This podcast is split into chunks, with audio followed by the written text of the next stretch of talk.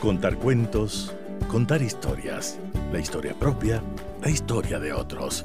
Desde este momento en Radio Sucesos, Déjame que te cuente. Déjame que te cuente. Un programa conducido por Gisela Echeverría Castro.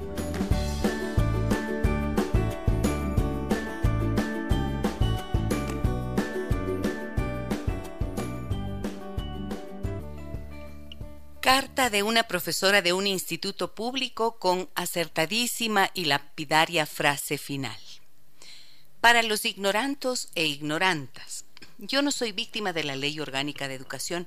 Tengo 69 años y he tenido la suerte de estudiar bajo unos planes educativos buenos por encima de las estadísticas de aprobados y de la propaganda política.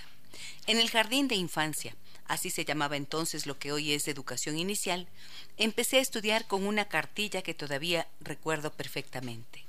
La A de araña, la E de elefante, la I de iglesia, la O de ojo y la U de uña. En primaria estudiábamos lengua, matemáticas, ciencias. En sexto de primaria, si en un examen tenías una falta de ortografía del tipo de B grande en vez de B chica o cinco faltas de acentos, te bajaban y bien bajada la nota. En bachillerato estudié historia, geografía, matemáticas, química, biología, física, latín, literatura y filosofía.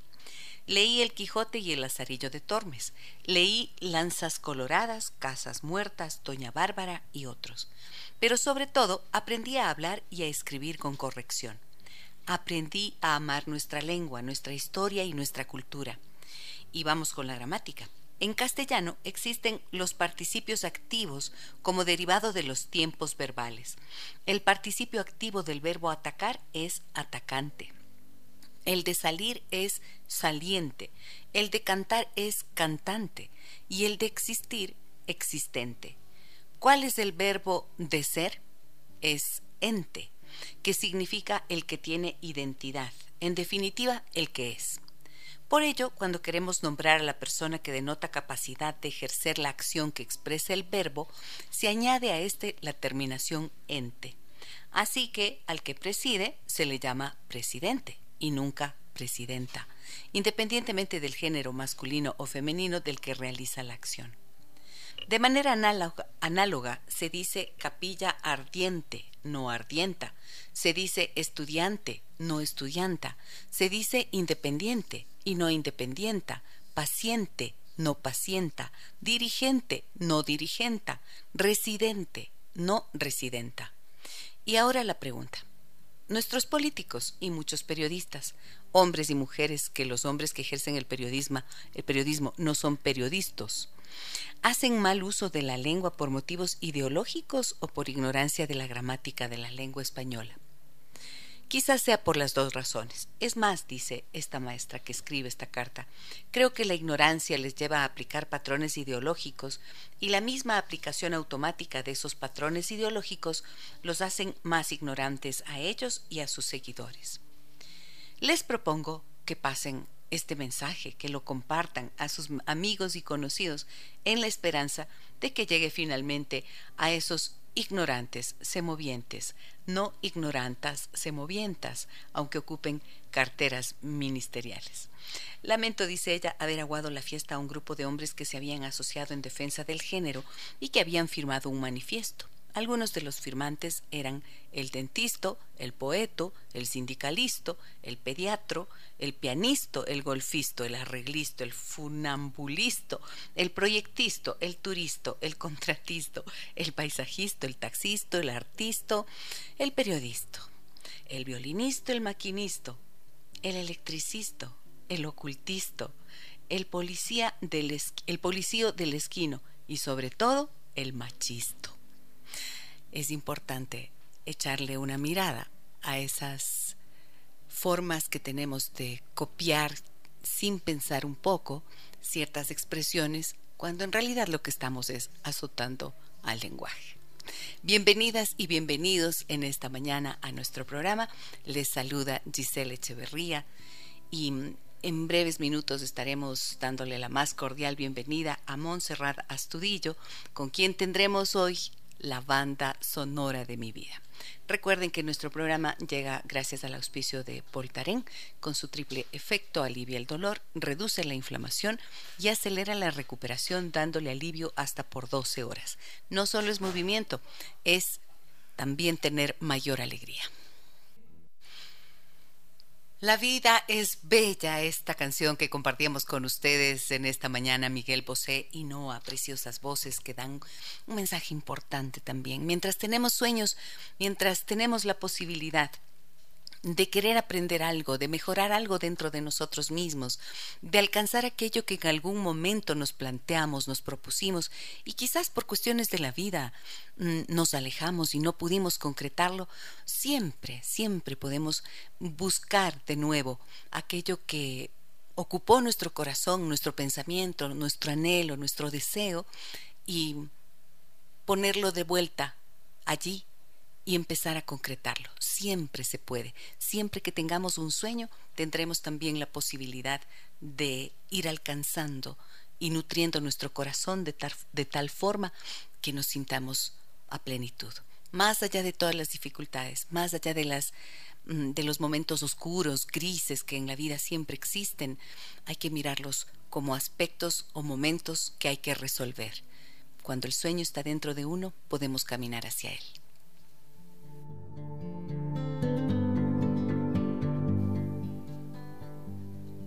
Para las personas que están interesadas en participar en nuestro taller de liberación emocional y resiliencia, les invito a que ustedes puedan eh, hacerlo, pueden todavía inscribirse escribiendo al 099 55 639 90.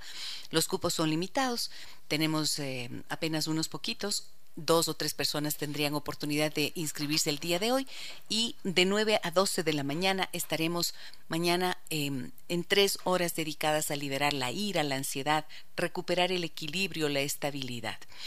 Un gusto será para mí poder encontrarme con ustedes a través de Zoom y trabajar en esas emociones que requieren ser liberadas para que podamos recuperar la alegría y el equilibrio sobre todo.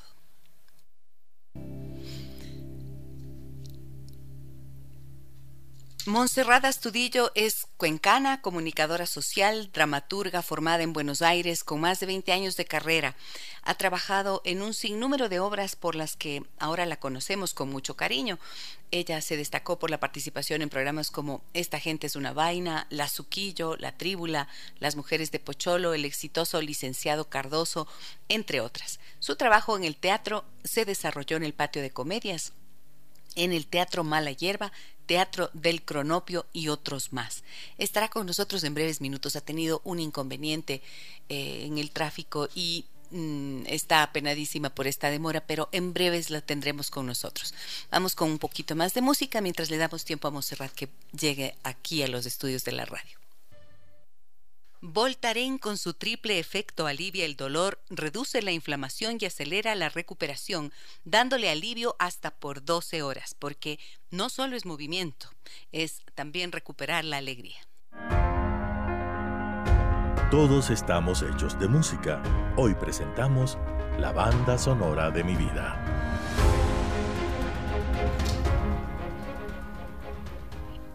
Llegaste, Cholita. Llegué, Cholita, qué bestialidad. Y es que yo sigo pensando que vivo en Cuenca. Ajá. Y todo eso, y que entonces hay que salir ya llegas en 10 minutitos. me agarro el tráfico. Y no ha sido, no, ha sido. no ha me agarro el tráfico y y claro, hasta da la curva, hasta ver dónde estacionar y toda la locura, ya pues, así que pido disculpas a, a quien Llegaste, Cholita, llegaste, lo importante es que llegaste, aquí estás. y bueno, encantadísima de mm. tenerte, Monse. Hace tiempo que no nos veíamos en micrófonos. Micrófonos, porque yo, yo te estaba extrañando a ti, ahora no me la pierdo. Ah, sí, y yo no me perdí anoche la función. Ayer, la vi, ayer fui a verle en, en la nueva. Millennials vieja, yo, o millennials, de ustedes. Y vos eres un poco de las dos, ¿no?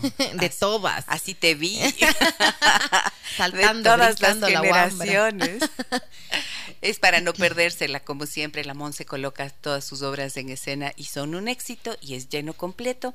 Y a los tiempos que te veo en... Em, en vivo, ¿no es cierto? ¿Y qué tal el regreso, el regreso al escenario y al contacto con el público? Porque andabas haciendo el Zoom. Sabes que yo volví a vivir. O sea, yo fui una, una de las que les atrapó el, el, bicho y realmente me, me, revolcó la vida hoy es tener así como esta vulnerabilidad de saber que, que todo es tan pasajero también en la vida que, yo me pasé diciendo, Diosito, solo dame trabajo, solo necesito trabajar. Y ahora estoy tan feliz, te juro, es la cosa más maravillosa del mundo, pararme ahí con el público y sentir todo eso, la adrenalina de que a veces no hice bien el chiste nos remate bien, o esto me salió excelente, o esa improvisación, o esa cosa, este, este, contacto directo con el público me dio de nuevo un aliento para saber que ese es mi propósito en esta vida. Hermoso. Qué lindo, estuvo hermoso y se siente, ¿no? Esa energía de estar en contacto directo con el público es otra cosa, o sea, definitivamente. Yo estuve en alguna función que hiciste por Zoom y vi el esfuerzo inmenso que hacías y yo era el público que se reía, o sea, estábamos poquitas personas presentes y aunque la gente está disfrutando lo del otro lado, indiscutiblemente jamás podrá ser reemplazado el contacto humano. No, para nada. Estuve en el Puyo, verás, anteayer también. ¿Y qué tal te fue? Hermoso, sí, sí, uno de los públicos más hermosos que yo he tenido. ¿Qué significa un público hermoso? ¿Qué hace que un público sea hermoso para ti, Monse? Un, público que sea, que vaya con el corazón abierto, que vaya dispuesto, que vaya sencillamente a, a recibir la propuesta y a ser parte de ella y que se mete en el asunto. Esos públicos que son a veces ese público más difícil donde 10 minutos, 20 minutos y todavía no calas en donde tienes que calar para que para que se suelte y se libere de lo que necesita para poder disfrutar. Entonces ese público que te acolita que simplemente está ahí, ¿no? Jugando contigo. Ahí en el escenario uno va a jugar, va a jugar a proponerte, por lo menos desde la comedia, como aflojarte, liberarte, eh, transmitir e, este cambio de energía que tenemos que renovar siempre las personas de, cualquier forma. Y entonces ese público que, te, que, que se deja invitar y que se deja este, provocar, ese es el público hermoso. Entonces fue un público así ávido, es que se sientan como guaguas, has visto, y es que, ¿qué me vas a contar? déjame que te cuente alguna cosa. Exacto, déjame que te cuente. Y eso, es hermoso. Em, quiero empezar con esta banda sonora de la vida de la Monse, porque me, dijiste que era difícil, que se te había hecho dificilísimo encontrar las canciones, pero aquí vamos con una, con la primera. Esta es una de las canciones esta es una de las de la banda sonora de la vida de la Monse Astudillo. A ver, ¿por qué? De gallinen. ¿Por qué? O sea, no sé, a mí Juan Luis Guerra en sus en sus inicios y con este con estas este este estilo que él propuso, a mí me despertó muchas cosas, como hay una melancolía dentro de su de su música.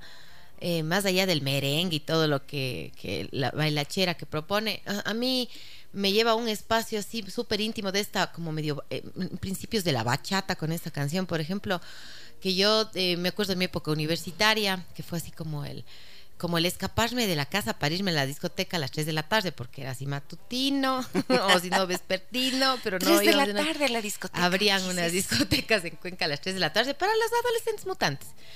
Y, y, me acuerdo que ahí me enamoré así full de un chico que baila hermoso con eh, esta canción esta música.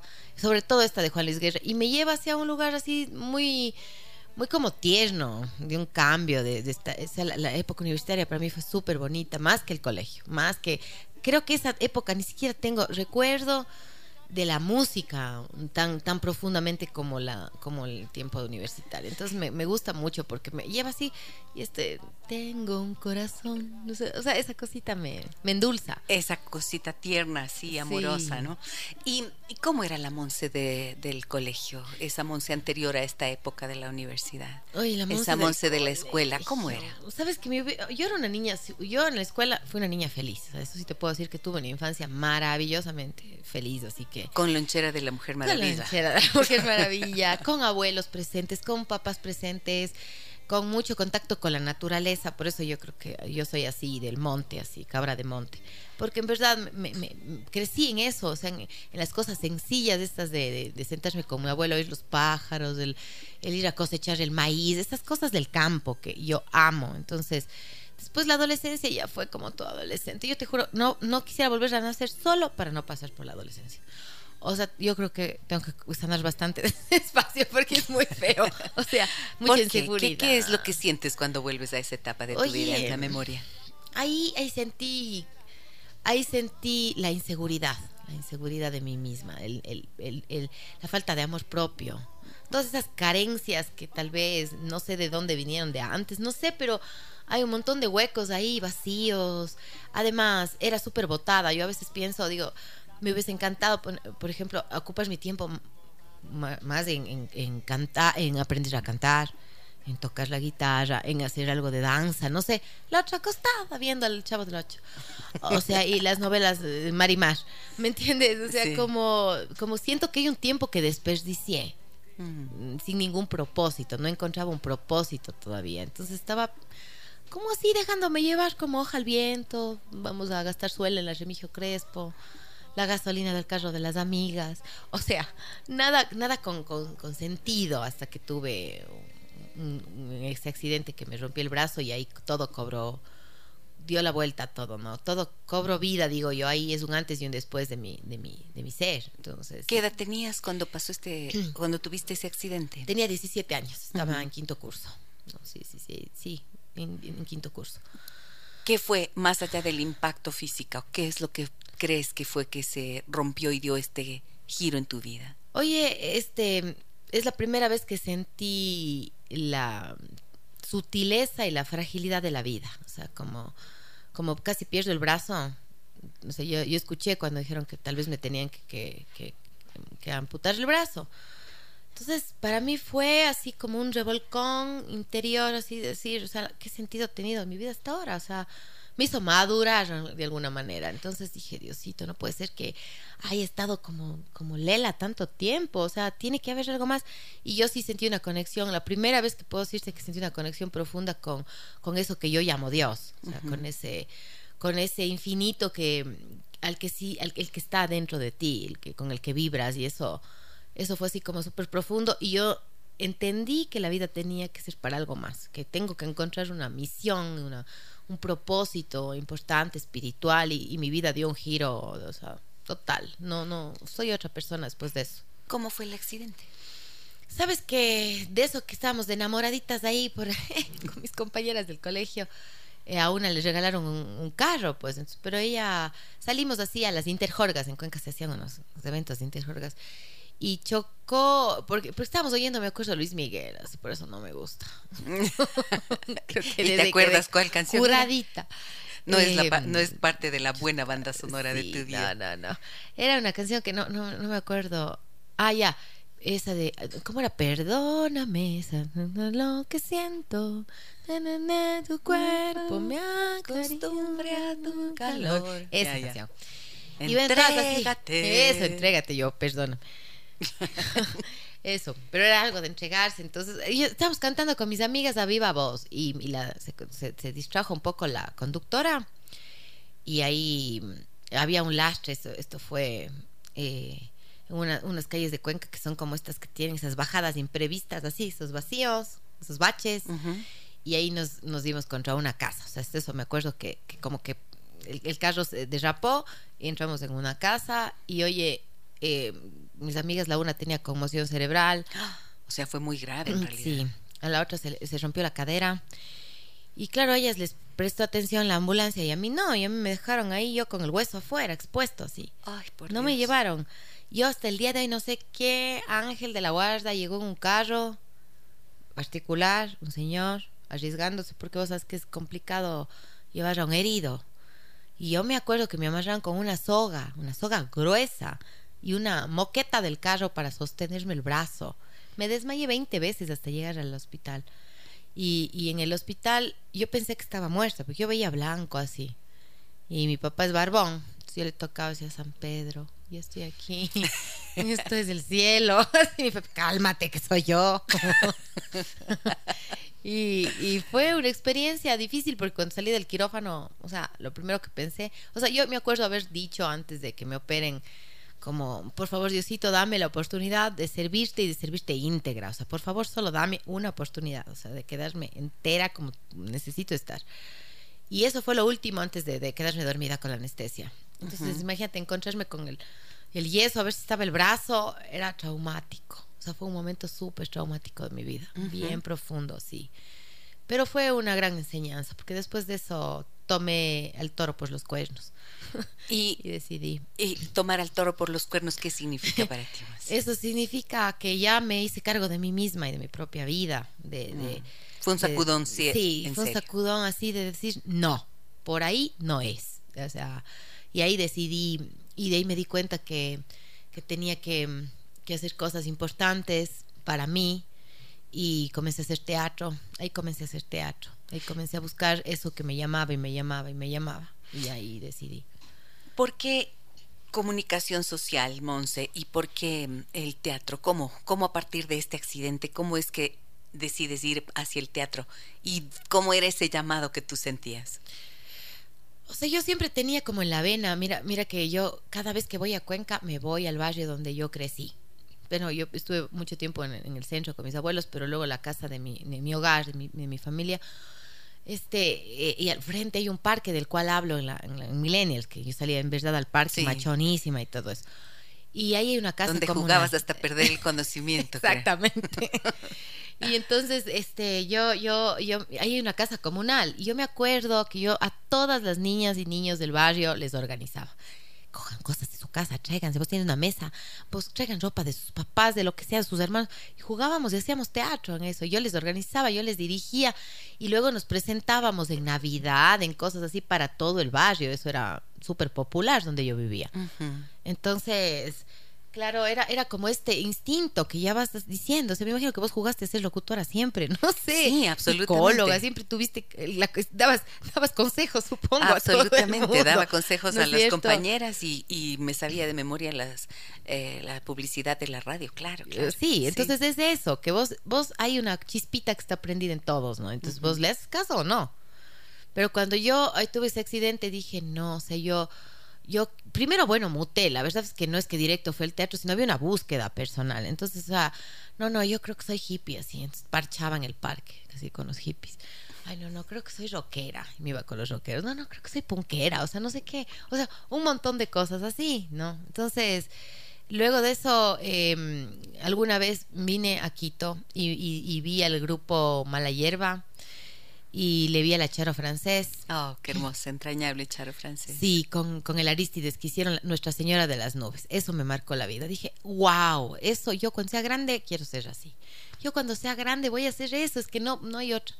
Y ahí decidí ahí decidí que quería estudiar teatro, pero mi papá me dijo, no, primero estudia algo que valga la pena. Entonces yo dije, diseño, diseño, porque quería hacer diseño de modas, porque me hubiese encantado hacer vestuario de teatro y, de cine y esas cosas, pues soy trapera al máximo. Entonces yo, mm, pero no, era una carrera demasiado cara que eh, además te ocupaba todo el día, no me daba chance de trabajar. Entonces mi papá dijo, tienes que trabajar. ¿El diseño, diseño eh, en general? O, sea, yo iba a estudiar diseño porque, me, te digo, me gustaba, me hubiese gustado hacer joyas. Ah, ya, ya. Me gustaba la orfebrería, me gustaba el, el, diseño de objetos. O sea, yo soy de mi casa, mi hijo salió a mí y es así, guarda cartones, guarda telas, guarda trozos, papeles y dice, mami, para hacer manualidades. Y hoy día hagamos un chancho, mami, mañana hacemos una lámpara, lo que sea, de cualquier basura de la, del camino. Entonces yo siempre tuve esta iniciativa y entonces digo, me hubiese especializado en, diseño de, vestuario para hacer mis propios vestuarios, por ejemplo. Pero comunicación social era lo más cercano porque me daba chance de estudiar, en trabajar en la mañana, estudiar en la tarde y de alguna manera sentía que se afinaba con el teatro, que era lo más cercano al teatro. y claro, porque comunicación es tan amplio que te permite además eh, usar los escenarios, usar los manejo escenarios, escénico, exacto. A ver, vamos con un poquito más de la banda sonora de la vida de la Monse, porque em, yo estoy recordando cuando yo la conocí. La primera vez que te vi, ¿te acuerdas? No te acuerdas. En radio fue. No, no, no, antes. Yo te vi, la primera vez que te vi fue en el patio de comedias en el Eterno Femenino. Ay, sí. Ah, hiciste el Eterno Femenino. Hermoso. Eras la novia en el Eterno Femenino. Esa fue la primera vez la que yo vez te vi que casi me caso. y después te volví a ver, bueno, después ya nos vimos en radio muchas veces en entrevistas. Desde ahí, ¿por eso me estabas extrañando? Por supuesto, yo decía, ¿qué hace la Gisela que no esté en la radio? Yo siempre, siempre te he querido de todas las maneras posibles, pero yo cuando estoy en la radio soy feliz. Me parece que es, haces esa misión. Que, Sí. que tienes, entre otras, ¿no? O sea, Entre de, ayudar a evolucionar a las personas, a sanar, y eso es súper lindo. Y yo también te extrañaba en este escenario porque me encanta esta posibilidad de compartir con las personas el pensamiento de la mujer, de la persona, del ser humano, más allá de la actriz tan querida por todos, por supuesto. Vamos con un poquito más de la banda sonora de Monserrada Sudillo en esta mañana. A ver, ¿por qué esta canción? Uy. Rebelde, chica rebelde. Esta ¿A quién canción le importa? de Alaska, pues Alaska marcó un... Alaska y Dinarama. Sí, marcó un espacio súper importante, digo, de transición en los años 80 y a mí me encantaba el estilo primero. Le verle a ella era como, wow, así grande, así súper elocuente en el escenario y cantando esto como Con que ese pelo rubio, Sí. larguísimo, hermosa. como una peluca, ¿no? Era. Claro, para mí era como así, wow, era una, para mí Marcos fue un ídolo de alguna manera, sí, como que muy, sus canciones siempre así, como diciendo las cosas, y esta fue como para mí, además ha, trascendido en el tiempo porque es la canción favorita del grupo LGBTI en general, o los drag queens, mucho, muchos se identifican con esto porque es como, como un decir, bueno, ya, y a quién importa, y yo soy esto, lo que soy, y vale, ¿no?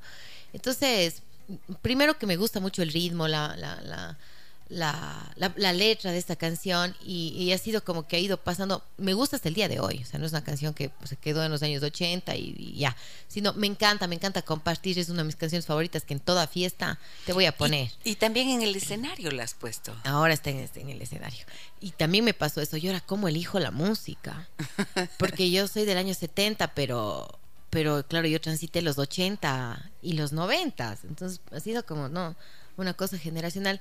Y, y dije, ¿qué canción me ha- puede ser identificable para la mayoría de personas que, que son de mi generación, las anteriores? eh, y también que puede, que está pegando también en las nuevas generaciones, porque es una canción que, que te ponen en cualquier fiesta retro y los millennials les, les encanta la música retro, se sienten así como que wow, estamos oyendo la música de los papás, es lo caso.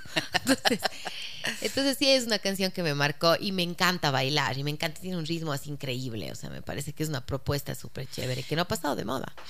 Y pienso que es como un canto de libertad y de ruptura, ¿no es cierto? De ruptura de, de lo que puede ser el señalamiento de la sociedad, el, em, los mandatos de la cultura, los mandatos también que vas asimilando en la familia, en la casa, las cosas que te dicen que debes ser. O sea, es como una, es romper el deber ser. Y un poco cuestionarlo abierta y libremente era como extrañísimo en ese tiempo, Claro, ¿no es cierto? imagínate. Escuchar eso era, wow, ¿qué, ¿de qué se trata? ¿Cómo así? Y la imagen, la escena de ella también era toda una Fuerte, una violenta. imagen fuerte, era violenta, como violento decir Sí. en este momento, "Ah, ¿a quién le importa lo que yo diga, lo que yo haga? Era como instar a la rebeldía sin más ni más. Eh, yo no era de, de- de ese tipo. No, ¿No? Vos eras tranquilita. No has de ser. Vos sabes que vos te gustaba Silvio Rodríguez, te gusta hasta ahora. Claro, claro, Otro claro. tipo de, de, de, No, de claro, yo era, revelación. yo era totalmente Revolucionaria. outsider. Revolución de la bohemia, otra. bohemia. mía. claro, no, Claro. yo sí, yo sí me acuerdo. o sea, más yo- rockera.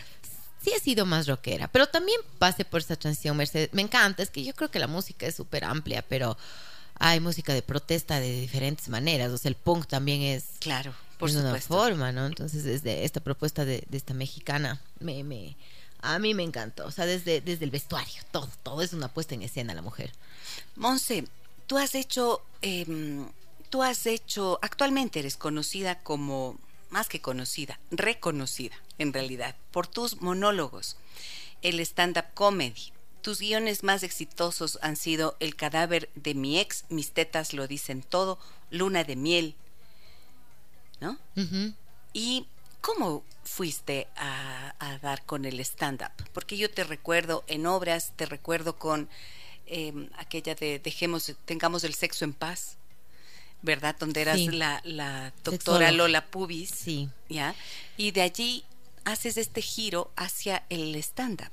Sabes que ha sido todo un camino porque como tú sabes yo comencé aquí ya sobre las tablas con el patio de comedias, la Juana, la Elena, la Marta, las Marujitas.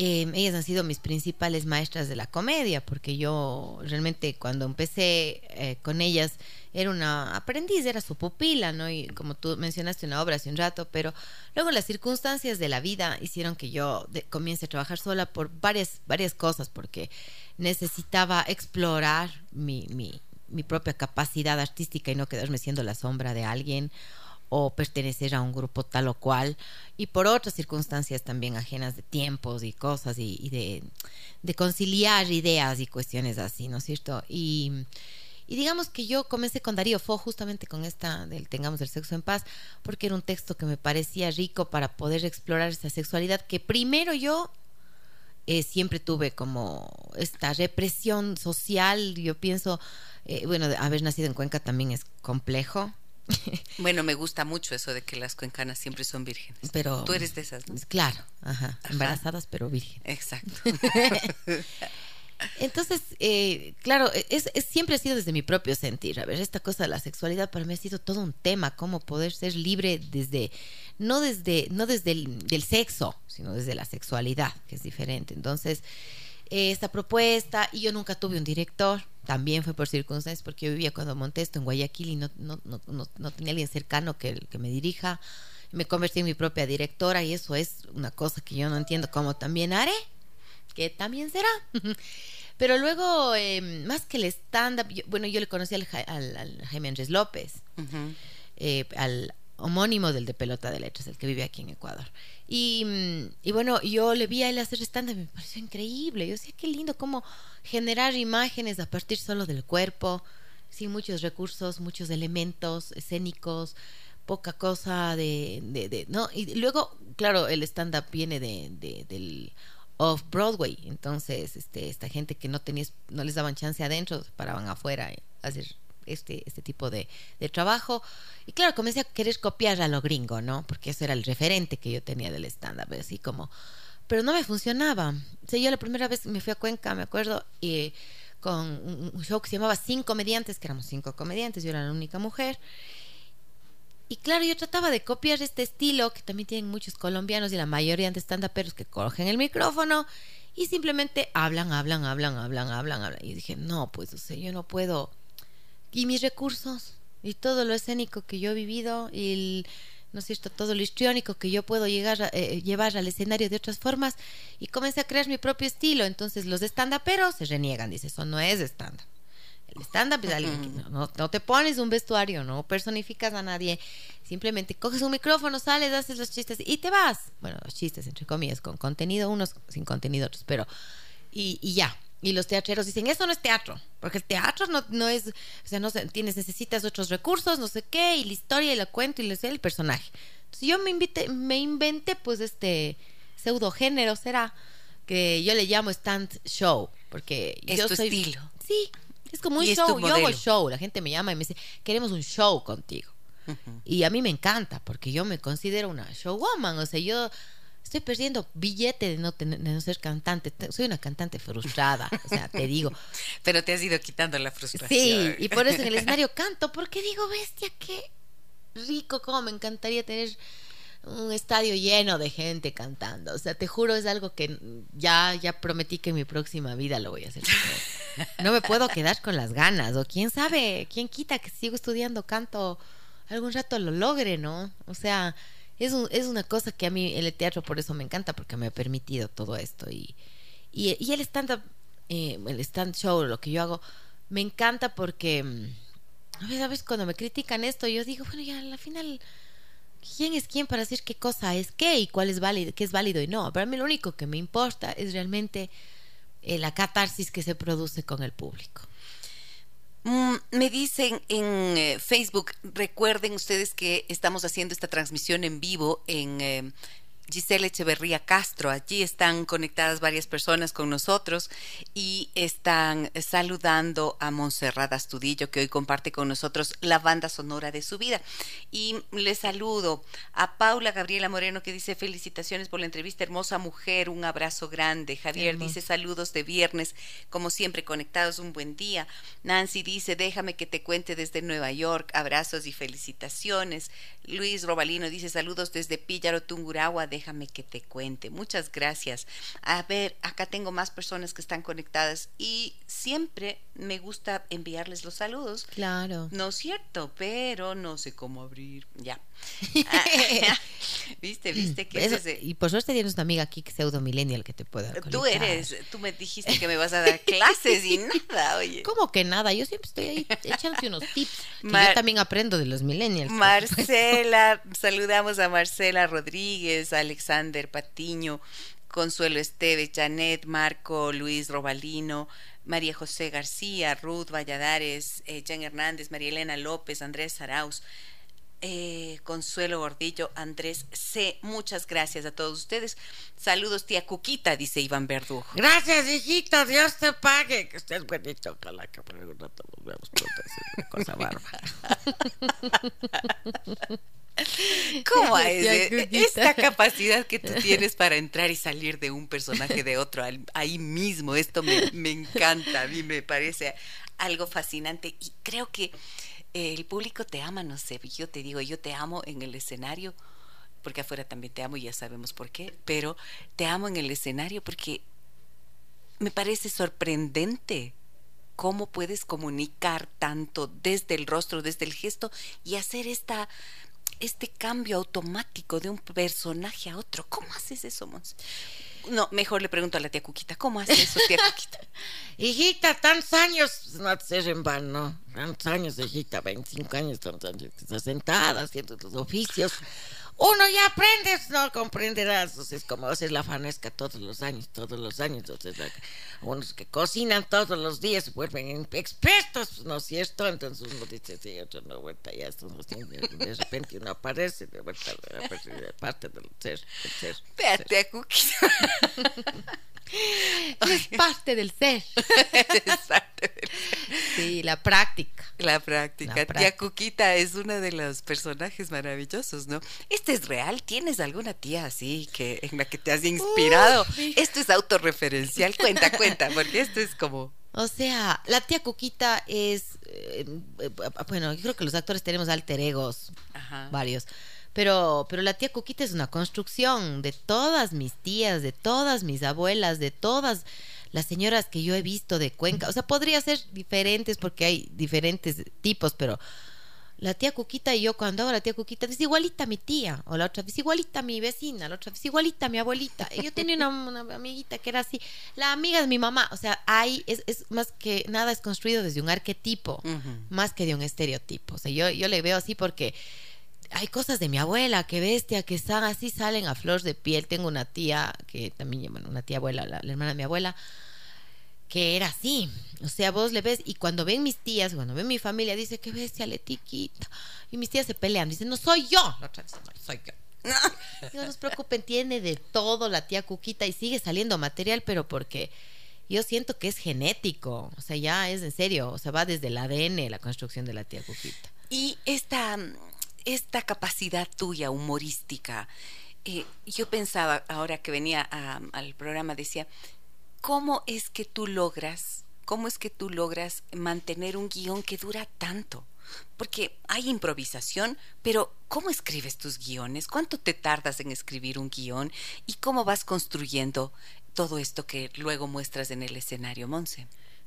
Sabes que esto es esto, esto, como te digo, yo, yo creo que es de toda la experiencia de todos los estudios, he hecho varios talleres de dramaturgia y con el Aristides, eh, también en Argentina, con otros maestros. Y es una preparación, ¿no? Entonces, eh, es como todas las profesiones que tienes que seguirte dando y dando y buscando. Yo he sido tallerista, a mí en el patio de comedias me decían, ya llegó la tallerista, yo no era la actriz, sino la tallerista porque vivía de taller en taller. O sea, ahora por las circunstancias. Es aprendiendo, aprendiendo, aprendiendo. Siempre, siempre aprendiendo. Siempre, no. Yo, por ejemplo, no veo referentes. A mí no me gusta. A mí me preguntan de stand-up, pero si yo máximo sé de algunos de aquí que, me, que me gustan, pero no soy de ver ni Comedy Central ni nada de esto, porque siento que me, que me llegan cosas que yo no, yo no quiero, yo quiero tener mi propia forma. O sea, es como, obviamente siempre, ah, no es que estás inventando el agua tibia, pero eh, va desde ahí. Entonces, yo, los, los guiones me nacen de, la- de, de, de las necesidades, oye, o sea, es como, siento, yo, yo siento, digo, ¿de qué tengo que hablar ahora?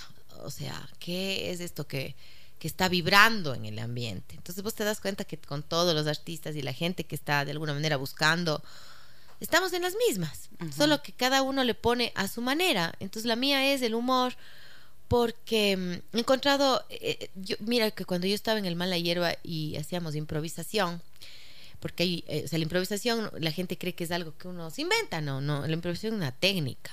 Claro, por es supuesto. una técnica que yo la aprendí ahí y la aprendí con otros maestros, con el Pepe Vacas, con un montón de gente. Y, y, y entonces, eh, cuando comienzo a, comenzaba a improvisar en el Mala Hierba, oye, yo cogía temas fuertes así, como lo, lo solían hacer en Mala Hierba, con temas este, políticos, sociales, etcétera y terminaban riéndose, o sea, qué hueva. Yo haciendo, yo haciendo así, te juro, el militar, ni sé qué, que poco más, la violencia de género, y se reían.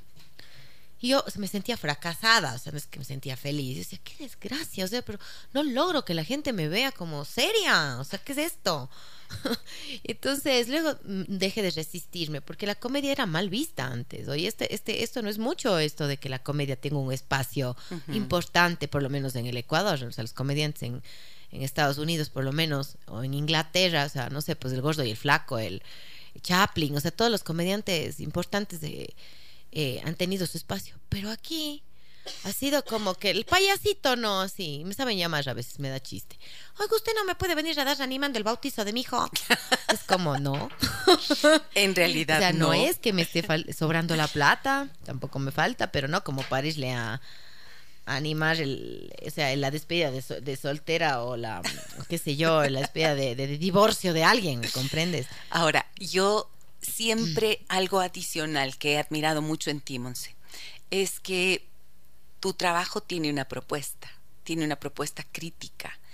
O sea, creo que es tan, eh, tan interesante, por ejemplo, en el cadáver de mi ex. Tú planteas todo lo que significan las rupturas, pero es que a mí me causa tanta gracia ver cómo cómo desmenuzas al personaje, cómo destrozas al soplador, Al meñoco. al melloco, al baboso, Ay, babos. Alex. Y sin embargo, dentro de eso están las profundas vivencias del corazón humano, del corazón de un hombre, de una mujer, que atraviesa por todo eso. Y creo que es una genialidad poder traducirlo a un lenguaje humorístico en el que terminas, eh, sobre todo, aprendiendo a reírte de las situaciones. Y esa es una manera magnífica de exorcizar todos los fantasmas que están por allí dentro. Eso es algo que hace que yo admire muchísimo tu trabajo. Sí, sabes que eso, eso yo, yo siempre me propuse, mira, yo, yo he adorado siempre a los Lelutier. Ah, sí. Me encantan, yo soy fanática de ellos. Y siempre me ha gustado el estilo, así como, ya sabes, los argentinos siempre son mal hablados, pero tienen estilo. O sea, no te suena mal una palabra dicha de esa forma. Este, no sé, los Lelutier siempre han tenido, bueno, su, su, su sello, ¿no? Y yo siempre decía, yo, yo tengo que lograr eh, algo que sea con una marca personal mía, que diga las cosas frontalmente y que, mm, y que pueda transgredir ciertos espacios. El público es el que me, me da la licencia. O sea, yo de a poco, ¿no? A veces entro y digo, chuta, ya creo que me pasé, ¿no? O sea, sí siento a veces eso. Pero hay una barrera que se rompe y el público, ¡boom!, se abre porque, porque justamente es un reflejo social, es un reflejo personal lo que tú dices, ¿no? O sea, mm, mira, el amor está tan explotado de todas las formas en películas, en todo, porque el amor es genérico. Pero cuando hay una situación particular, todos hemos pasado por ahí. Entonces, una ruptura, ya sea que sea con una pareja o no, siempre se te rompe algo pues en la vida. O sea, desde que eres niño se te rompe un juguete y vos sufres. O sea, entonces yo voy más bien hacia esa búsqueda de, de hacer, de hacer que el público se identifique con estas emociones más que con las propias situaciones. Porque tal vez no todos fueron a la India. Y yo puedo contar eso y a quién importa que me a la India. O sea, que que me importa que me contar lo que te paseado del mundo. Pero de pronto, de pronto hay algo ahí que es identificable, ¿no? Que es encontrar una, una sensación que te lleve a este espacio íntimo tuyo, que diga, claro, yo también me enamoré de esa forma. o que bestia claro a mí también. Y sé, yo en la India me, me enamoré del papá de mi hijo y, y fue una circunstancia bien chistosa. O sea, yo cuando cuento en escena, obviamente le, le agrando, pero es muy graciosa esa forma. Y claro, siempre la, la vida nos sorprende y te puedes haber enamorado, o sea, del cevichero del frente porque, chuta, resulta que tuvieran algo en común. O sea, ¿me entiendes? Entonces, esos espacios que son, entre comillas, comunes, son los que en el escenario hace que el público se identifique y por eso mismo se ríen, pues. Por eso mismo se ríen y además eh, nos reímos de la crueldad también, porque ahí llegas a ser cruel y me encanta, me encanta esa crueldad, ese, esa crueldad con la que podemos reírnos. Es el bufón. Ese es el bufón, ok. Vamos a la pausa, vamos a la pausa comercial, regresamos enseguida con Montserrat Astudillo, que hoy comparte con nosotros la banda sonora de su vida. Todos estamos hechos de música. Hoy presentamos la banda sonora de mi vida.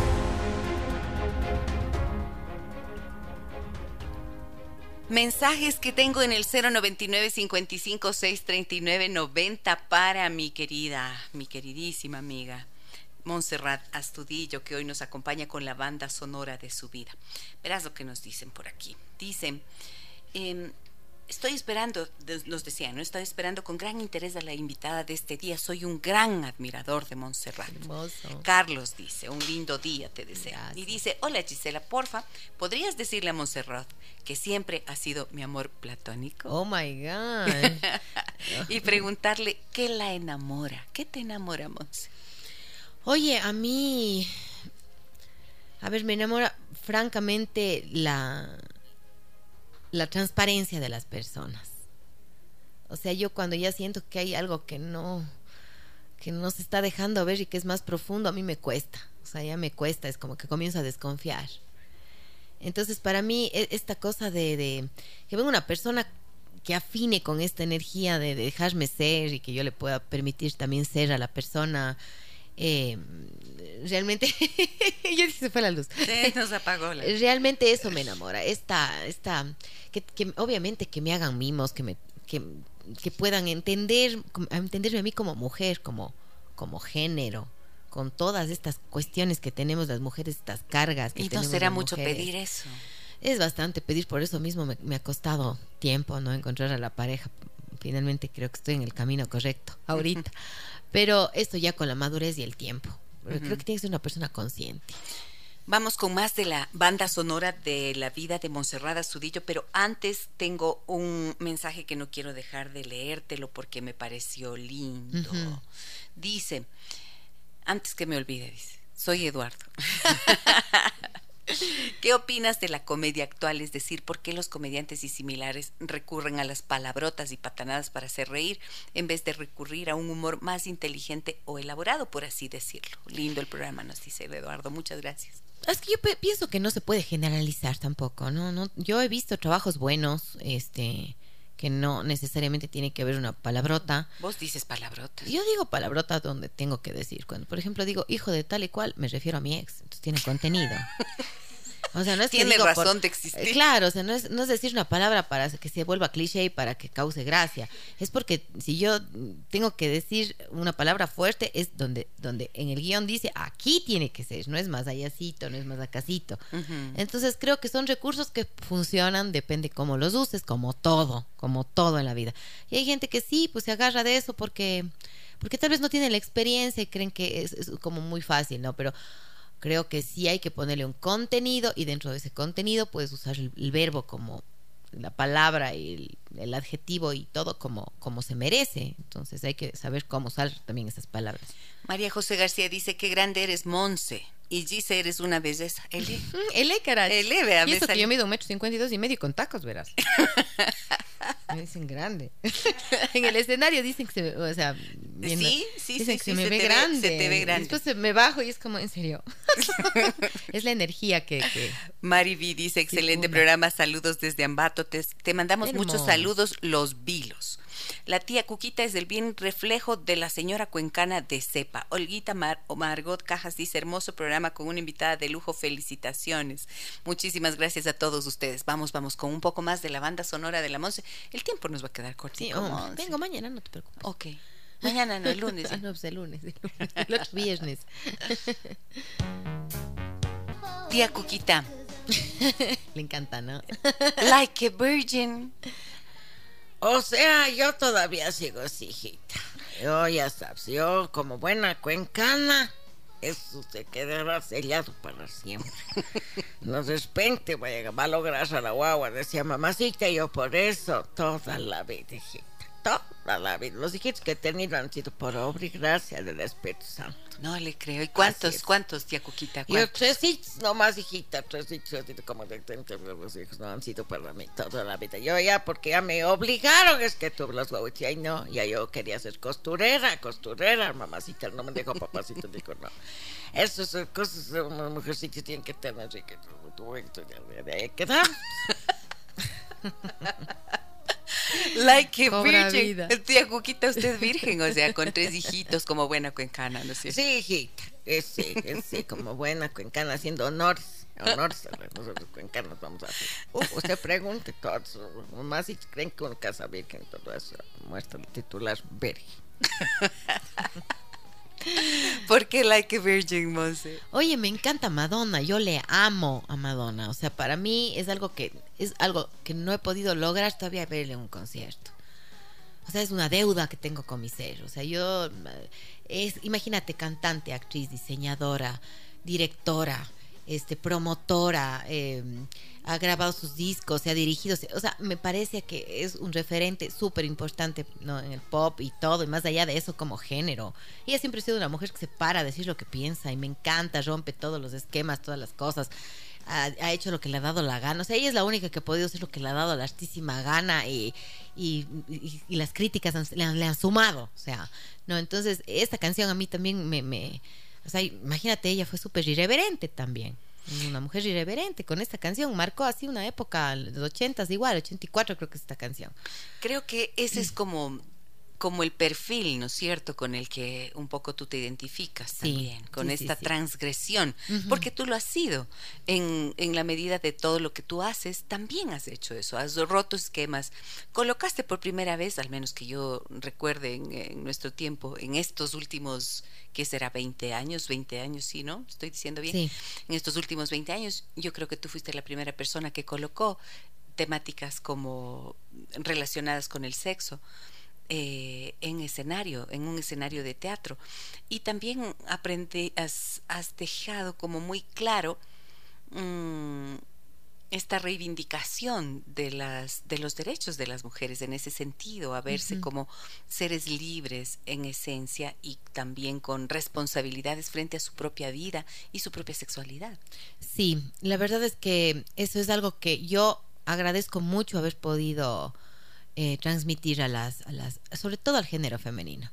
Ahora estuve, em, ahora me invitaron a, eh, a Ibarra, ve a tu tierra. A mi tierrita. Sí, porque va a haber una conferencia ahí para, para mujeres y bueno, hicieron como una encuesta, me dice el señor.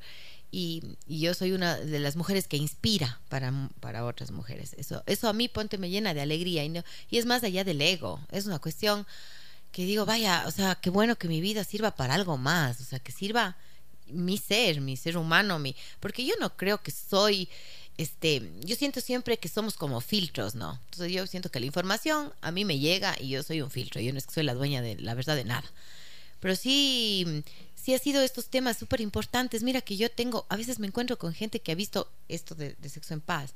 Una vez una señora me encontró en la calle y me dijo, gracias Montserrat, porque pues, gracias a usted recién me entero que ha existido pues, el clítoris ni he sabido que ha estado ahí. Entre risas y pudor, la señora confesaba esto como, como la gran hazaña, ¿me entiendes? Y una señora ya adulta. No sabes la alegría que tengo, no sabes la felicidad que me da cuando dicen, por fin le pude decir a mi marido lo que tenía que decir. Por fin, oiga, después de cinco hijos nunca he sentido un orgasmo y qué felicidad, oiga, que ha sido. Pero ¿cómo así tuvo un orgasmo? Porque me separé, ahora tengo otro. Ah. O sea, no, o sea, como también un despertar de la conciencia. Yo siento que ese es mi propósito, más allá de la risa. Y creo que la transgresión no la has hecho solamente en ese sentido. También te has parado a hablar de la maternidad. Total. Como un tema difícil, no solamente como algo exaltable, como esta, con esta idea de que las madres Este somos lo perfecto, ¿no es cierto? Y lo que hay que idolatrar.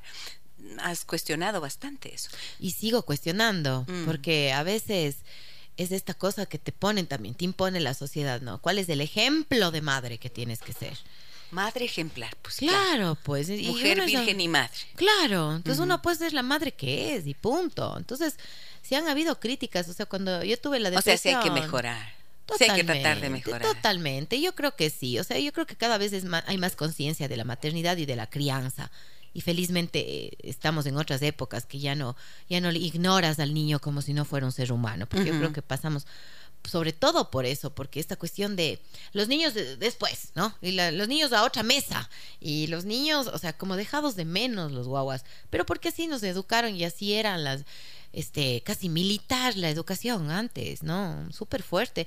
Y esto de haber roto yo primero en mi, en mi hogar, con mi familia, con mi padre, con mi madre, el hecho de haberme ido de la casa y decir, ¿saben qué? Dios les pague cholitos, pero hasta ahí llegamos. Este, y después decir, vea, estoy viviendo con un, con un ser que no es mi marido. Y, o sea, mi mami casi se muere, mi papá casi de- se terminó de morir, creo. O sea, todas estas transgre- transgresiones de las que tú hablas, ¿no? Bien, es, eh, han sido, mm, han sido importantes, no solo no solo para, o sea, yo puedo hablar de esto sinceramente en las obras, yo puedo decir, vean, y no se trata de tener como esta cosa del sexo libre y cada uno puede hacer con su sexualidad lo que puede o con, ¿no es cierto? Pero sí también hacer conciencia de todas estas cosas a través de la, de la maternidad, de decir, oigan, nosotras las mujeres cuando, cuando damos a luz, nos dividimos en mil pedazos, no solo físicamente, que te partan y te hagan una cesárea, que también está mal vista porque ya eres menos mujer porque tienes cesárea, o, o que, te, se te, que se te parta la vagina en dos, el corazón se te divide, el ser se te divide. Yo por lo menos sentí que no sabía hasta volverme a unir como mujer y entender que también soy madre, pero también soy mujer y no olvidarme de todos esos fragmentos. Ha sido complicado, ¿no? Entonces, e- es, es lo que te decía, yo, yo, yo hablo de lo que me está vibrando en el momento. So, ahorita ya tengo un hijo maravilloso que y ya... ya, no te vibra el ex o sigue el, cada- el cadáver vibrándote. el porque siempre ya- me mata de las iras. Jesús, ese es un tema de Porque, nunca porque, o sea, porque vamos a tener que hacer terapia, pues, ma. O sea, yo por eso vivo en terapia con la Gise, vivo en terapia con otras personas que me ayuden a, a sacar la luz y todo, pero... O sea, a mí me no causó tengo. mucha gracia, verán, tengo una anécdota con la moza. Una vez me, me llama y me dice, dice, tienes un libro. Pero habla como yo he hablado, como yo he hablado en Cuenca, ¿no? Oye, chola, Cholita, ayuda, auxilio. cholita, ve, no seas malita. Tendrás por ahí un libro que me de parejas, algo para que me ilumine, porque voy a hacer una obra. Yo no, no logro imitarte, ¿no? Pero algo así. Y entonces, claro, yo me pongo a buscarle un libro así de lo... Tengo todavía, que ahora no ¿Tienes te devuelvo. Hasta ahora me sirve. Ahora es le busco el libro, pero así con todo el entusiasmo, porque obvio estoy tratando de ah, aportarle a Claro. su. Le dejo el libro, después voy a ver la obra, pues que no tenía nada que ver Un con el libro. Digo, ¿para qué quiere esta mujer un libro si lo que está haciendo Justo ya? para decir lo que no dice el libro. Claro, y entonces me parecía, eh, me parece eso, ¿no? Que es la genialidad del artista, que logra, fíjate, logra lo que la ciencia no logra, que suele ser colocar en una, ¿qué es? Una hora y media o dos horas, A veces hasta dos y media. a veces hasta dos y media porque te... te Me vuelazo. con Te, los- vas en vuelo. El público. Pero dentro de ese espacio, que es un tiempo reducido, lo que quizás dentro de un proceso terapéutico te va a tomar un montón de tiempo. Evidentemente no es lo mismo. Claro. Pero lo que quiero decir es que el artista logra, incluso en una canción, colocar en tres minutos una historia. Sí. Tú haces lo mismo en ese escenario. Y Sí, entonces sí, ahí está la diferencia. Por eso la gente prefiere ir al teatro que ir a terapia, ¿viste? No, vos tienes la, la misma cantidad de público. Porque son diferentes procesos, pero Por no creas, a mí la supuesto. terapia me ayuda a encontrar esas luces para pararme en el escenario. O sea, todo tiene que ver, porque a la final yo creo que los terapeutas también son solo filtros, o sea, digamos, entre comillas, ¿no? Para que ayudar a encontrar tus propias carencias o tus debilidades. ¿Cuáles son tus demonios, Monse? A ver, yo creo que me he pasado luchando con el querer dar el paso más allá. siempre. ¿Qué quiere decir eso? O sea, yo considero que, que eh, lo más importante, hace un rato como decías, que te enamora, a mí las personas conscientes me enamoran, esas personas que están en la búsqueda de sus propios de sus propios seres, así, ¿no? Entonces yo digo, wow, eso me interesa y saber en qué están, cuál es su propio camino de búsqueda, ¿no? Y, y claro, yo toda la vida he sido una buscadora, más allá de ponerme títulos de actriz o yo qué sé, yo me considero una buscadora del espíritu. Entonces, estas cosas de que ya parece que ya he aprendido. No, por ejemplo, mi carácter es súper fuerte y a veces me doy contra el piso porque vuelvo a caer en eso, ¿no? De, ay, y me sale la ira y digo, ¿por qué sigue ahí? La ira es mi demonio más fuerte. O sea, Mm. digo, tengo iras y ya, tras, ya trasciendo al ex. Y viene otro, no me Le trasciendo al ex. Y yo pienso que ya, porque a la final nadie te hace nada. Simplemente tú eres el reflejo te- o te ayudan a, a encontrar de nuevo. Esto es- y otra vez digo, por eso. Pero por fíjate eso. que ahí hay algo bien interesante, Mm. que es como una emoción que puede ser predominante, siempre tiene mm, un propósito también, que es mostrarte aquello que todavía está pendiente. Y la ira es la emoción de la injusticia. Y muchas veces se queda allí atascada en algún punto de la historia. También suele ser frecuente en ciertos em, em, cuando ha habido alguna especie de algún trauma, algún trauma, alguna herida emocional que quedó allí sin sanar. Yo sé que tuviste una pérdida muy importante con tu de madre, mi madre. por ejemplo. ¿Qué significó para ti perder a tu mamá? O sea, según yo eso te digo, es como que ya lo, resuel- le- lo he resuelto, según yo. Porque no ando cargando el sufrimiento. Honestamente, no es que me despierto y digo, mi mamá Te decía en realidad María Montserrat. Mi mamá me decía, mi mamá me decía Moncita, no, mi mamá me decía Moncita. Mi, mi- ya cuando estaba enojada me decía Montserrat. Mi, o sea, ya lo de María Montserrat más bien ha sido algo que a mí me encanta mi nombre, pues. María Montserrat. María Montserrat es como María Montserrat, no es cualquier pelo de choclo, pues ese nombre. Es fuerte, ¿no? Y me, y me identifica porque esa es mi personalidad, o sea, y cada vez me enamoro. Yo, yo he hecho varios caminos, verás, y me, han querido bautizar de diferentes nombres. Y ya me he bautizado en el camino chamánico, por ejemplo. Xochiquetzal me llamo yo. Ah, chuta. Y en otros caminos. Pero ¿El después ya dice- claro, ah, ¿A Eleno ve? el NV. Y claro, en el yoga ya me iban a poner un nombre y digo, no, yo soy Lucierna Gastudillo, porque así me digo, pues, ser de luz en el, en el cadáver de mi ex. Y no me he puesto otro porque me encanta. Digo, ¿qué más, qué más nombre quiero? Me encanta. Pero mi, la pérdida de mi madre ha sido, o sea, no sé cómo explicar, pero no, no, no le tengo el do- dolor a mi mamá. Le tengo, le tengo saludable esa, esa pérdida a mi, a mi mamá. Es más, me puedo, puedo hacer bullying de eso en el escenario y la gente le choca a veces, porque digo, es que mi madre, es cierto que no tengo mamá, ¿no? Pero bueno, y entonces no, continúo, ¿no? Y, y- la gente dice, qué idiota, será verdad. Vamos a investigar si la idiota es tan idiota, ¿me entiendes? Y sí, soy bien idiota. Entonces, este, eh, no sé, me ha dejado muchas enseñanzas la, la pérdida de mi mamá. Sobre todo eso, como, como la muerte en este tránsito. le- yo, le, yo la acompañé en, en todo ese proceso de la, de- de la agonía de mi mamá y todo, que fue larga, fue extensa, fue de un año. Pero mm, a mí me ha dejado bastantes enseñanzas. Yo a mi mamá le siento presente, de verdad ¿Qué es lo mejor de tu madre que hay en ti? justamente la parte histriónica. Mi mamá pudo haber sido la mejor actriz del mundo mundial. Mi mamá era la que llegaba a la fiesta y todo el mundo se reía con ella y era ocurrida y también este carácter tan fuerte que le predominaba, o sea, como mm, esta energía de decir, bueno, yo, yo, yo traté de canalizar esa energía porque tener carácter fuerte a veces la gente cree que es un uno es una histérica que anda por la vida, ¿no? O sea, el carácter fuerte es lo que te ayuda también si lo canalizas a ser, Claro, llegar a donde es el coraje, ir, es lo que te da la fuerza, la determinación, Es el chakra es. del, del- de la fuerza. Eso, entonces eso yo, eso me- mi mamá me dejó así clarísimo y ella sobre todo me decía, tienes que, o sea, siempre la honestidad hoy. O sea, es algo que mi mamá me enseñó y yo le transmito a mi hijo. Yo a mi hijo le digo, dime, dime lo que sea, siempre tienes que decirme la verdad, la verdad, lo que pasó. Y él jamás en la vida te miente. Y cuando te miente, te dice, mami, la verdad es mentira. mami, mami, la verdad, y lo que te dije es mentira.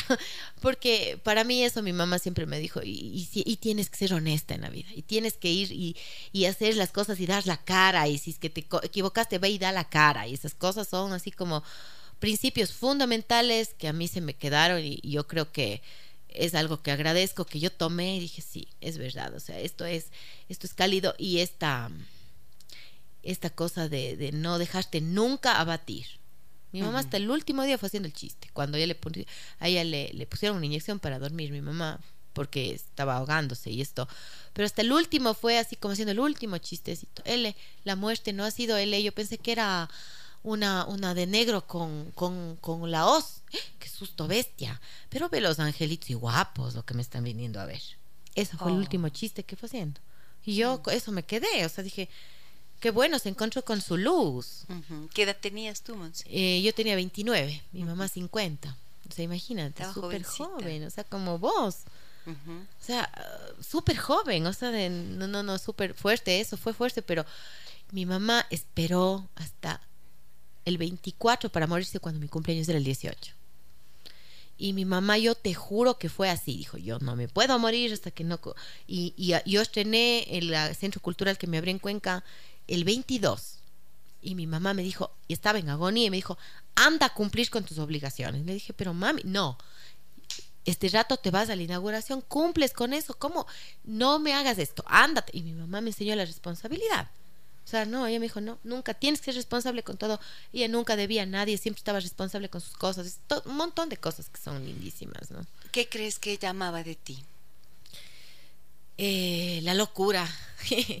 Siempre mi mamá me decía, eres, eres bien loca. O sea, y, y se moría de risa porque eh, era como, yo, yo era un reflejo clarísimo de ella. ¿Qué significó para ella? ¿Qué crees que tú qué significó para ella verte a ti en escenario y triunfando y teniendo este reconocimiento y poniéndote en escena? Sabes que mi mamá no llegó a verme en ese espacio así tan claro. Pero mi mamá me, eh, me vio a mí Pero te eh, ve fortalecerme. ¿Ah? Pero te ve ahora. Sí, no, claro que sí. O sea, yo creo que, como yo siempre digo en esta obra, digo, yo soy la, la proyección más directa de mi mamá. Yo creo que ella se siente muy orgullosa. O sea, yo creo que ella a veces me presenta en los sueños, por ejemplo. Y ella está así como súper feliz. O sea, ya, y es como, como, eh, fue un impulso. Mi mamá cuando yo dije me voy a vivir en Quito. Mi papá dijo no y mi mamá dijo sí este, vamos a dejarla a la guagua y me vinieron a dejar en el auto y mi papá casi se muere y mi mamá dijo, ya déjale que haga lo que ella quiera y después yo sé que ella ya quería hacer otras cosas de su vida y no lo logró. Y es una, ella tenía muchas frustraciones porque estudiaba filosofía y luego se, no se va casando. Y dejó como su vida esta que ella hubiera sido otra persona pero eh, yo sé que ella tenía una búsqueda, pero no lo logró. O sea, no lo logró en el sentido de la plenitud que ella pudo haber tenido. Entonces, y yo quiero, yo es como que trato de sanar esas heridas a través de mi propia experiencia, de, o sea, para que ella también esté sanada en mí. Eso, no, no, no tener frustraciones, no tener esta cosa ahí de decir no lo Y- hice, no lo hice. Y creo que has honrado maravillosamente ese legado y ese espíritu y esa, esa capacidad de volver real el sueño, pero además de, de esa esencia, ¿no es cierto? Esa esencia del humor. Yo creo que Dios es así chistoso. Debe ser así. De ley, alegre, sí. feliz. Alegre, contento, hace chistes y canta. Yo sí Iba en bicicleta, Y es hippie. de ley. Es así de ley. Y es, y es del primer revolucionario. Sí, total, completamente, estoy de acuerdo. Vamos con una más de la banda sonora de Montserrat Astudillo. Estoy encantadita esta mañana. Ay, ay, ay. Ay, ay, ay, la Lupe. Fue tu mejor actuación destrozar mi, corazón. ¿Cuántas besitas se te ha infeliz, roto el corazón? Desgraciado, 118 han pasado por este cuerpito. Mínimo. Yo siempre hago Pero no todos porque- te han roto el corazón, cariño. No, no, no así tampoco. Yo creo que tampoco hay que hacerse la víctima, ¿no? No. La víctima.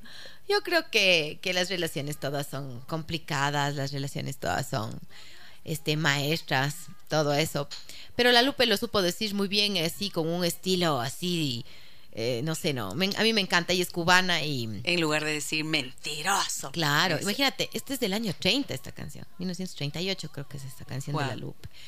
Lindaza, o sea, me parece así, primero que tiene, esta, esta canción me da ganas de, de- de hacer un espectáculo drag con esta canción. O sea, yo también he estado como metiéndome en el drag, ves que cuando canto yo soy muy histriónica, porque no me interesa realmente en el escenario como actriz este cantar tan hermoso, sino más bien como procesar esto para llevarle más a la comedia.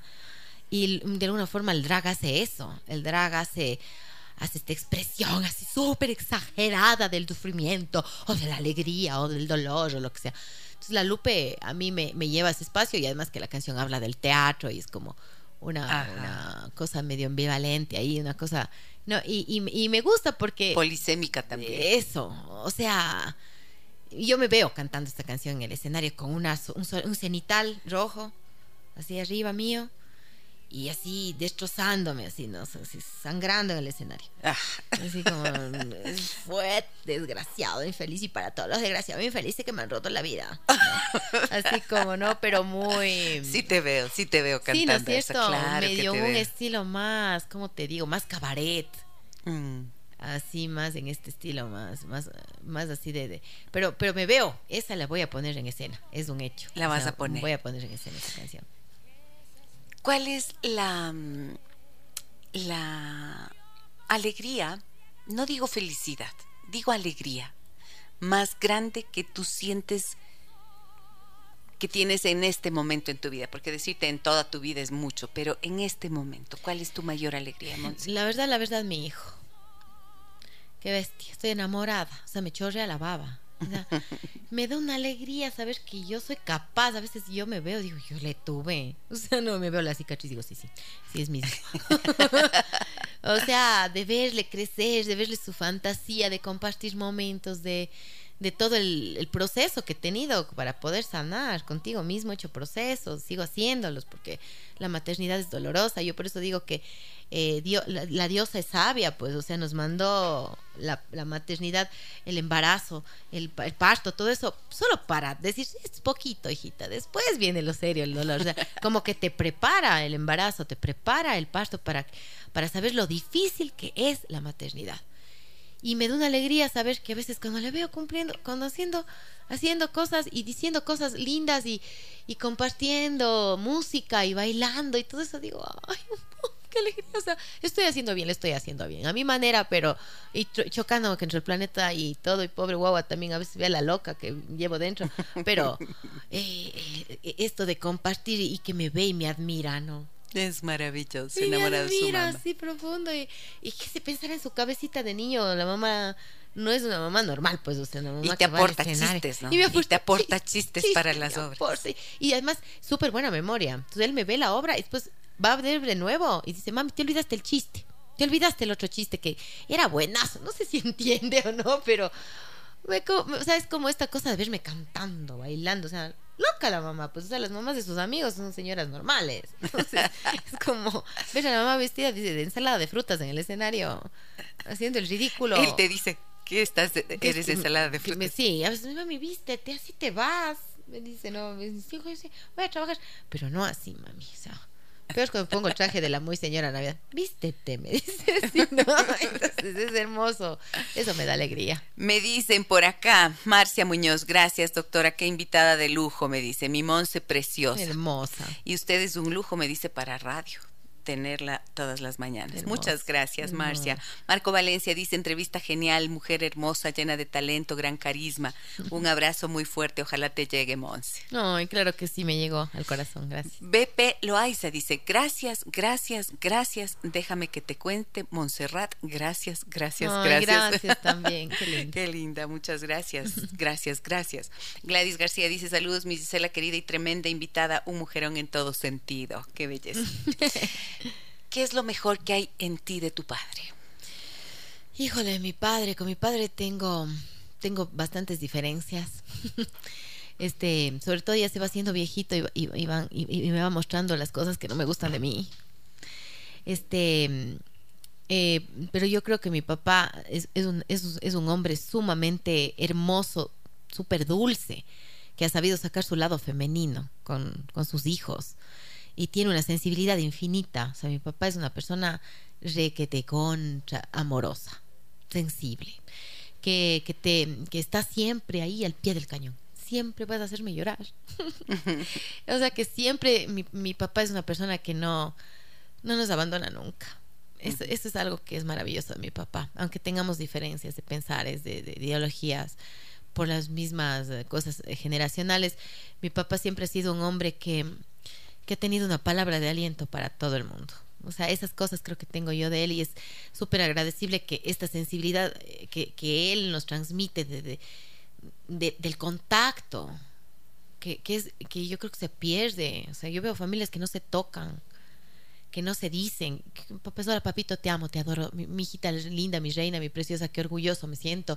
Y yo me siento orgullosa de mi papá. O sea, mi papá ha sido una persona trabajadora que ha estado ahí, ahí y nos ha enseñado este, este valor de, de, las cosas. De, de, decir, cada cosa tiene un valor, cada persona tiene un valor.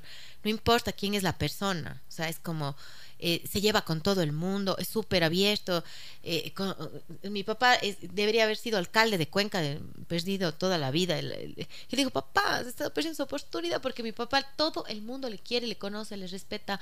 En Cuenca es, el Carlitos para todo, se operó, estuvo súper grave y, oye, fue impresionante la cantidad de gente que estuvo a su alrededor, como diciéndole, ¿cómo no le vamos a querer?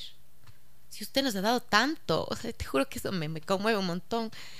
Este, haberle, haber visto este, este cariño, todo el mundo apostó económicamente, todo el mundo estuvo ahí le visitándole, queriéndole, preocupados, de todo lado, de todo el mundo, o sea, gente que, amigos que dejó en Chile hace 50 años que fue a Chile, o sea, que, que nunca se olvidaron de él.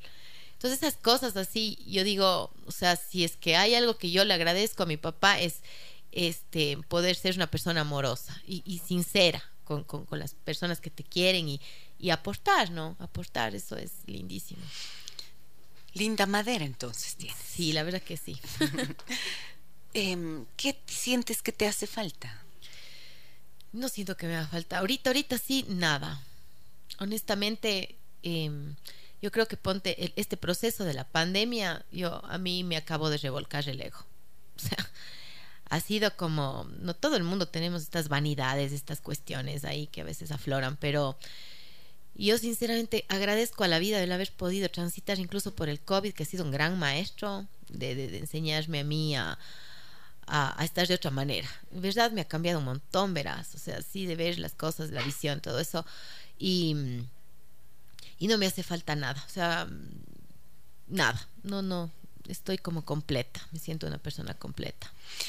Y voy a ir con la última canción de la banda sonora de No me vas a poner la que le voy a dedicar a mi novio que me estoy yendo, ¿verdad? ¿Cuál es? ¿Cuál es? Y dime, dime. ¿Cuál vas a poner? Porque iba a poner la que me mandaste de Luz Casal. Ay, también es hermosa. Dedícale no nomás. Está buena para ya que está le bien. dediques. Pero eh, es que iba a poner una que él me dedicó a mí, pero también le he dedicado yo esta a él, así que ya sabes, Galito, te quiero mucho. Ale, no ve, sí, hasta bien. con confesiones de amor viene. Vamos con Luz Casal. Hermoso. Nos hemos nos hemos pasado del tiempo. Le pedimos mil peluda, disculpas al señor sí. Félix Narváez, que ya está aquí. Don Imagínate. Félix, disculpara, se Disculpara llama Félix. nomás, vea, y dile, por favor, a... y dile a la tía Cuquita que también se disculpe. No malito, Félix, que la chica esta no deja ni hablar. El que las cartas tú y yo habla, pendejadas, bla, bla, bla, bla, bla, bla. Pues disculpe, no se hará malito. Un trocito nomás de vida le robé. Disculpe. Un trocito chiquitito. Muchísimas gracias. Monse, querida. Te amo, te quiero con mi corazón.